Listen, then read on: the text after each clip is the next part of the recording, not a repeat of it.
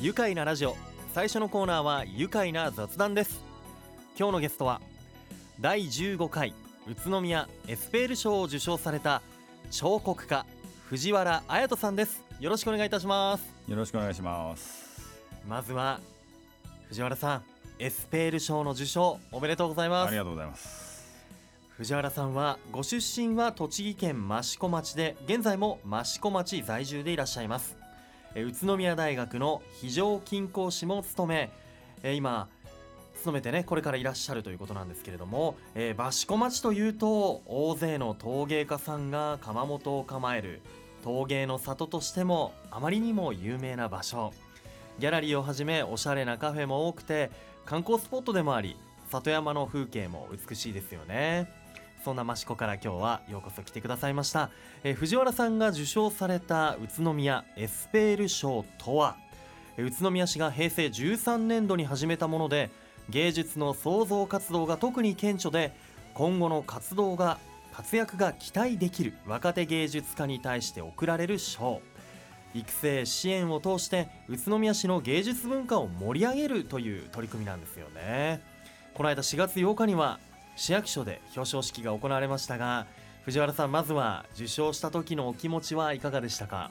はい、えー、まずね、えっと、本当に素直にすごく嬉しかったですね。あのなかなかこうやっぱりこう美術やるきっかけもあの褒められたっていうこともやっぱりあったと思うんですけど、はい、あのまあ、そういう意味ではなんか宇都宮市からすごく褒められたというか、うん、えー、まあ、そういう感覚があって、まあ、本当にすごく嬉しかったです。うん、はい、そうですか。ね、受賞されたことでこの身の回りの方々のこの反応とかってありましたか？そうですね、まあ、まずあの受賞結果は、まあ、あの妻に報告して、うん、えー、まあ、とても喜んで、はい、あのくれました。あの、まあ、特にねあの美術館での発表、うん、えー、というのは、まあ、あのその機会を、まあ、得られたのは、まあ、あの本当に、えー、ありがたく、まあ、そういう意味ではその、まあ、支えてくれた家族も、うん、えー、そういう発表の機会大きな発表の機会を得られたのはすごく喜んで、くれました。そうですか、はい、ねもしかしたら今もねこのラジオ聞いてくれてるかもしれません、はい、ねお父さんが今ねもう家族のことを思いながらもう優しい目でね今ね僕と一緒にねこうお話ししてくれてますけど、うん、もう黒いフレーム眼鏡をかけて、はい、黒いハットをかぶってお父さんダンディーですね。いい。えー、えー、そんなね藤原さん今日は特別にですねなんと作品をスタジオにお持ちいただきました。ありがとうございます。人の形をしています、うん、えっ、ー、と身長110センチぐらいでしょうかね。そうですね。塔でできている僕には人に見えるんですけど、はい、またね不思議な感じです。小顔で超顔が小さくてなで型首が長くてなで型で腕もちょっと長いんですけど下に向かっていくと足がちゃんとあって、えー、2足でちゃんと立っている、うん、110センチぐらいありますよね。そうですね。いやーなんかね不思議な感じ。顔はこう緊張感の抜けたふわーという顔をしているんですけど足がこうしっかりとこう地面を捉えているような、うん、そんな感じがしまして色はこう白の白いに白い釉薬がこう上からドローっとこうかかってるんですけど、はい、そのなんか白の前髪みたいになってますねその流れで。そうですね、うん、あとこう体のラインに沿ってこう釉薬がこう下に流れて重力を感じるというか、うん、いや素敵な作品なんですがこの作品名は？作品名はあの、はい、まあ、立つ像と書いて、うん、まあ、立像2014というタイトルです。立像2014、はい、ということで。本当これ人と呼んでいいんですかね？そうですね、まああの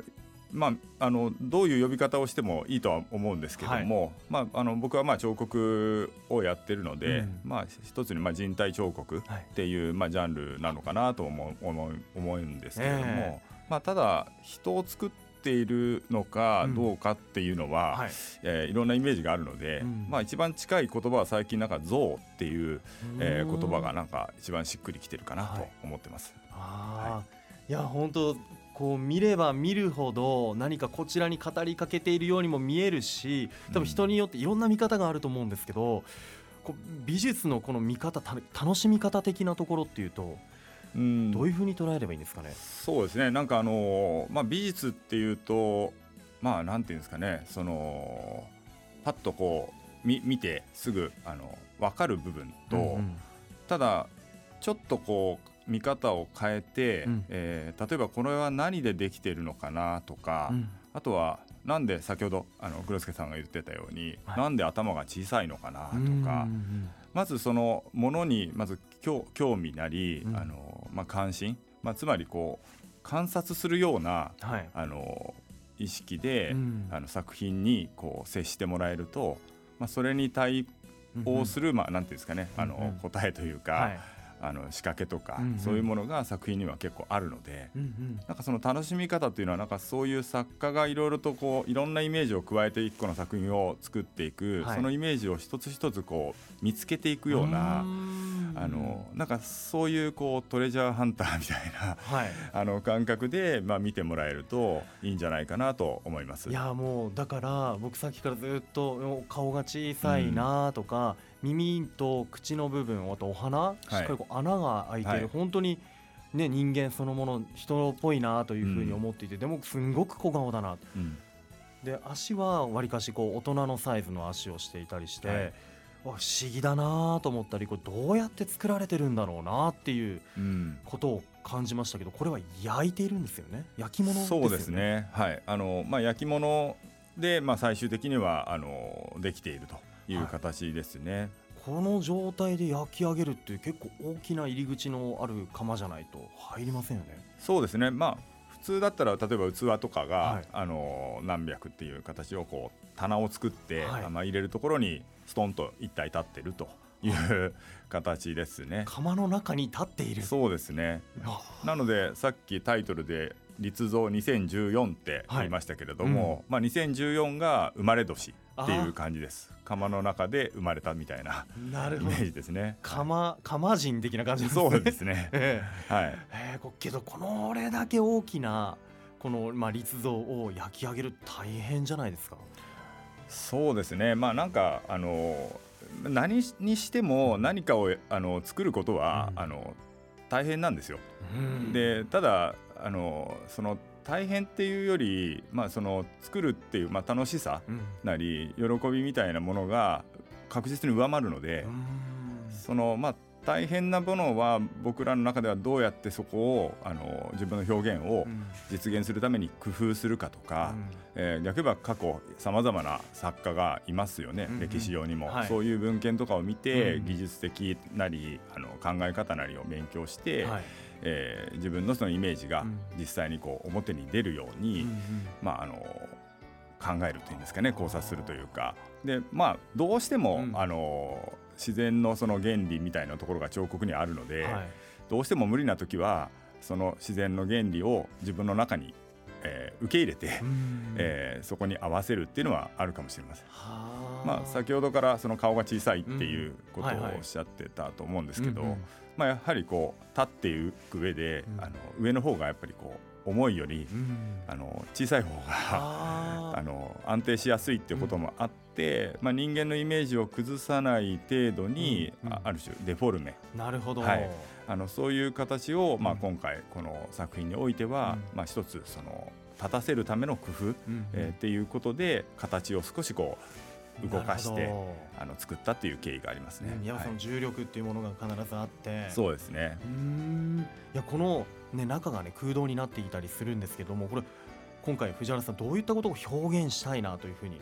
思ったんですか、うん。うん、なんかあの人間の、まあ、形をしているんですけれども、うん、そのまあ、中が空洞である、うん、まあ、つまりこう人間の形はしているけど、うん、まあ、人ではないじゃないですか。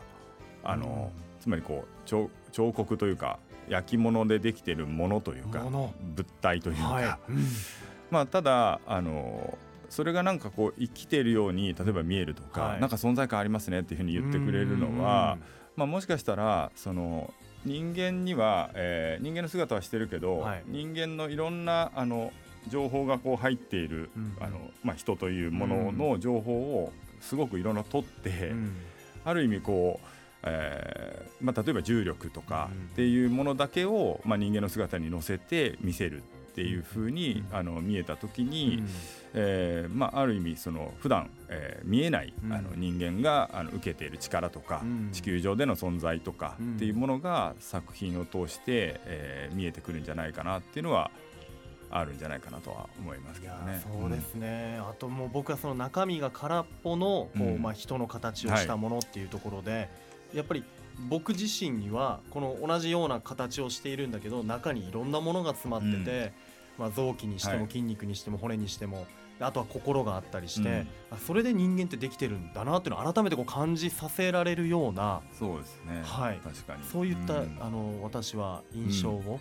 受けました、中身がないので、そのないものを多分見る人が何をイメージするかというか,、はい、なんかそこは、あの本当に白いキャンバスが。が、うん、あの与えられたようなことを、ね、はい、想像してもらえればと思いますね。中には同じ空気が流れてる。私の体の中にも空気が入ってて今あの人の中にも、ね、時の中にも空気が入っていて、はい。うん、いろいろ考えさせられるところがあってとても見ていても引きずり込まれていきます世界観に。うん。本当そんなクオリティの高さを感じています、え藤原さんは宇都宮大学共同教育学部で、え非常勤講師として、え調査の実習事業を担当されます、え後半もこの後お話を聞かせていただきます。よろしくお願いします。はいよろしくお願いします。一旦ここでブレイクしましょう。愉快な雑談。今日のゲストは第15回宇都宮エスペール賞を受賞された彫刻家の藤原綾人さんです。引き続きよろしくお願いいたします。はい、よろしくお願いします。綾人さんは、綾人さんと呼んじゃいました。すみません。はい、綾人さん、藤原綾人さんは、はい、宇都宮大学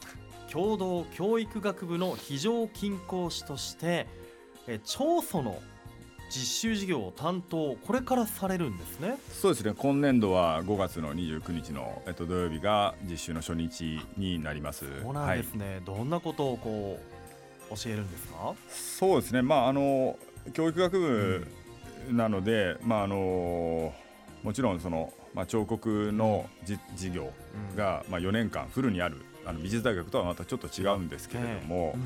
まあ、あの基本的な彫刻を通してさまざ、まな気づきにつながるような授業を考えていて、具体的にはあの今回の授業は自分の学生それぞれの、はい、えー、自分の体の一部を、うん、あの石膏っていう素材を使って型を取るんですよ。好きなところを。はい。でその型自分の一部を取ったその型を、うん、あの観察して、はい、そこからあの彫刻を発想してくださいっていう課題なんですよね。まあ、意外にあの人間っていうかあの自分って、うん、あの自分の顔は例えば鏡越しに見ているけれども、はい、自分のその実際の形っていうものに関しては触れたりあのそれをこう意識したりするってことはあんまりなかったりすると思うんですよね。そうですね。ないない、はい、で特にあの自分の肉眼では見えない部分とかもあるじゃないですか。背中とか。背中。はい。でそういうようなところとか、うん、まあ、あのこのねあの脇の脇とか、でそういうところの形をこう取ることではい、あのああくまでも自分からあの生まれた自分の写しっていうものから、まあ、新たなあの形を想像してもらうっていうようなあの授業ですね。面白い、はい、いや本当今言われたように背中取ってみたいですね。そうですね。ねはい。それを見ながらいろんなことを想像して、はい、でそういうことからまあこういろんな学びが彫刻の学びにこうつながっていくわけですね。すねはい、宇都宮大学の皆さん、えー、あとはあのウルトラマンで有名な円谷プロ円谷プロの50周年展で。ウルトラマン全39話の怪獣を彫刻にっていうこう取り組みも行ったんですね過去には。そうですね。あのー、まあ今でもあの東京造形大学の方でも、はい。うん、えー、非常勤やらせてもらっていて、はい、まあまあ、当時ですけど、えーまあ、学生と一緒に、うん、えー、円谷プロと、まあ、一緒のコラボレーションという形で、はい。うん、えー、造形大学の50周年と円谷の50周年との企画展なんですけれども、まあ、1966年からあの全39話の「ウルトラマンの」あのシリーズがあの放送されるわけじゃないですか。でもその当時あの誰も僕も含めてですけど僕ギリギリでしたけどね。あの僕も含めてあのリアルタイムであのテレビで見た人は誰もいないあの学生含めて、はい、制作者が、えーまあ、改めてその DVD を見て、その現代の、えー、視点でその当時の風景なりウルトラマンの話を、えーまあ、解釈して、そこに映っている怪獣をテーマに、まあ、彫刻を作ってもらうという形なんですよ。また面白い取り組みですね。うん。66年の頃のこの映像作品を見ながら当時のこの社会のこの移り変わりとかそういった社会問題的なものも読み取って、そうですねまあ、ウルトラマンってやっぱりそういう意味ではすごくこう僕も改めてちゃんとそういう形で見たときに、はい。あのその時の例えば東京オリンピックのスタジアムを作ってるシーンとかうん。東京タワーが作られてるシーンとか、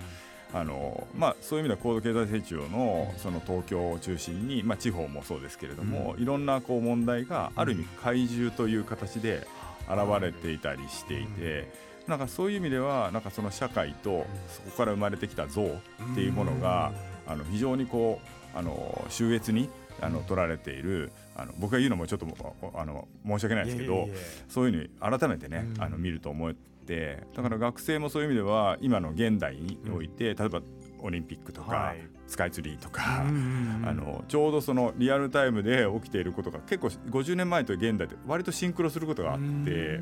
なんかすごいこう繰り返しているような、は 感覚っていうのが、まあ、すごく面白かったですね。なんかそういうところを学生が割とキャッチして自分なりに捉えて表現してたと思います。はい、そういったところから発想着想を得てというねそうですね。ことなんですねいや面白い風なねこう授業になってるなーって自分も受けてみたいっていう感じがしますけど あの藤原さんはいつからこのアートの世界に入ったんですか？そうですね。まああのもともとまああの父がまあそれ芸術の仕事をしているので、まあ小さい頃からまあ美美術芸術においてすごい距離が近かったっていうのはあったと思うんですよ。うん。でさらに、まあ、益子というその町の中で、まあ、その周囲はい。あのあの友達のお父さんとかみんなが割とものづくりの方が多かったりあー、えーまあ、そういう環境っていうのは、まあ、少なからずあの影響はされてると思うんですよ。ただ、えー一番の,、まあそのきっかけというのは、はい。まあ、高校時代の時に、まあ、ずっと吹奏楽とか、うん。えー音楽をずっとやっていて音楽の世界に興味があったんですけれども、はいまあ、なんかこうある時父の書斎からうん。スイスの彫刻家のアルベルト・ジャコメッティのことを書いた本があって、ええ。そこにこう載っていた一枚の絵が、はなんていうんですかね絵ってなんかこう綺麗なものとか、うん。あのーかっこいいものみたいなイメージがあったんですけど、はい。なんか怖かったんですよね。でなんかその表現されたものにう怖さとか、なんかそこに存在感とか、なんかそこに動きそうなとか、うんなんかすごいぐちゃぐちゃな絵なんですけど、って言ったら怒られるけど、そのすごいリアルな描かれてるわけじゃなくて、はい。そういうものに対してなんか恐怖感を覚えたのが、なんか美術とか芸術って、うん。なんかそういうこう何かのものをにこう生命なりあの存在感を与える技術、うん技を身につけることができるんだって思って、うん。すごく興味を湧いたんですよね。でまあそうしたらその絵絵を描いた人は彫刻家だったと。でそこから、まあ、彫刻を学んでみたいはい。っていうのがあって、えあのまあ、東京芸大を目指すわけですけれども、ははあ、そうなんですね。その影響を受けたスイスの彫刻家アルベルト・ジャコメッティい、の、はい。画集を持っていたお父様も陶芸家であの益子町でね今活動されています藤原育三さんいや藤原育三さんというと栃木県庁の壁のこうレリーフを手掛けていたりとかであとは鬼怒川温泉郷の陶製の鬼の、えー置物こう絹田。はい。こちらも全部僕巡ったことありますよ。あ絹田巡り。はい。こちらのお父さんがいらっしゃってお父さんの書斎にあった本からまずもこう美術の影響というか受けてね。そうですね、うんうん。受けたりしてあと周りの環境もそうで。そうですね。で東京芸術大学を目指すようになるそうですね。はい浪人時代もあったというふうに伺いました。はい。まああのまあああの栃木県の方から、まあ、東京の方に目指して今みたくあのインターネットもそんなに栄えあのなかったのでまあ楽しくて、うんうん。えーまあそういうものもあってちょっと長く浪人させてもらったかなとは いやまた思いますけど。うん。はい、まあでもあのーまあなんていうんですかね、その初めてみんなが同じようなその美術というもので集まった、あのまあ予備校もねはい含めて、あのところで、えーまあ受験勉強も含めてですけれども、なんかそこでできた友達とか同じようなこう志を持った友達が初めてこうそこで、うん、えー、できて、まあ、そういうのがあって、まあ、ちょっと楽しかったものもあったかもしれないですけど、まあ、でもなんかそこからまあいい意味で自分が感覚的に美術面白いなと思って入っていったものにはまってったっていうんですかね。あのはい、その時間その時期もやっぱりいろんなこうアンテナを張っていて、いろんなものを吸収して。はいでそれで今に至ってこう東京芸術大学大学院美術研究科彫刻専攻修了。してでこの間46歳になられたばかりということでね、はい、おめでとうございます、はい、もうおめでとうの年かどうかわからないですけど。そうですよ、ね、あの芸術大学もね本当に入ってからっていうともう大変というふうなイメージもありますけども、はい、芸術大学でこうこれを僕は学んだよっていうとどういったところでしょうかね。まあやはりその、まあ、もちろん単純に彫刻を作るっていう経験はあの高校まではなかなかないもので、うん、初めて大学入ってから彫刻を学ぶんですけれども、はい、まあ、最初にまず素材の扱い方、うん、えー、まあ、技術的なことですよね。溶接とか、のみの解き方とか、うん、そういうことをやりながらえーまあ、学びに関しては正直あのそういう授業はないんですよ。で自分が、まあ、いろんな選択が用意されていて東京芸大の場合は、うんうん、その選択されたいろんなこう専門の授業を自分が選んで取っていくんですよね。なので取らなくても卒業できちゃうし、えー、まあ、何を取るかっていうことで、まあ、自分という表現がカスタマイズされていくまあ、そこは誰と知り合うかとか、うん、誰と友人になるかとかどういう先生に学ぶかっていうことを、まあ、自分の責任でやっていくっていうことは、まあ、ある意味その一番学んだことというか、うん、あの今結果的には素晴らしいことだなとは思いますけどそういった選択いろんな選択をなんか彫刻とも似てる気気がしますね。そうですね。としていくようなね、はい、そういったことをこう進んでこられて今回エスペール賞を受賞されました作品を作って。はいで今後エスペル賞を受賞した方は成果発表として3年以内に宇都宮美術館で個展を開催されるということですが、はい、どんな個展にしていきたいですか？そうですね、まあ、あの美術館で、まあ、個展っていうのは、まあ、単純にすごくこうプレッシャーでもありますしあのすごくワクワクしてるっていうところもあるんですけれども、うん、まあ、ただその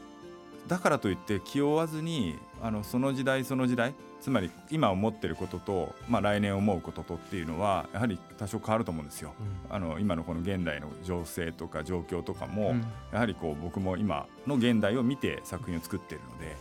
そこのあの視線はあの外さないように、まあ、きちっとあの考えてあの日常普段僕の,、あの普段通りの日常を、まあ、フルパワーで出せるように、はい、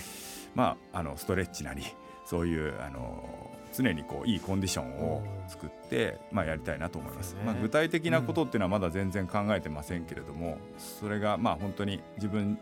自身の,、あのえー、表現がきちっと出せるようなことだけの準備はもう今からあの始めたい始めている次第ですね。ねはい、作品一つ一つも大きかったりするので体力ももちろん必要だと思いますから。いやこれからも本当応援していきたいと思います。ぜひ頑張って作品作りの方、進めてください。展覧会またできるようになった頃に情報ください、はい、お伝えしたいと思います、はい、愉快な雑談今日のゲストは第15回宇都宮エスペール賞を受賞された彫刻家藤原彩人さんでした。どうもありがとうございました。ありがとうございました。住めば愉快な宇都宮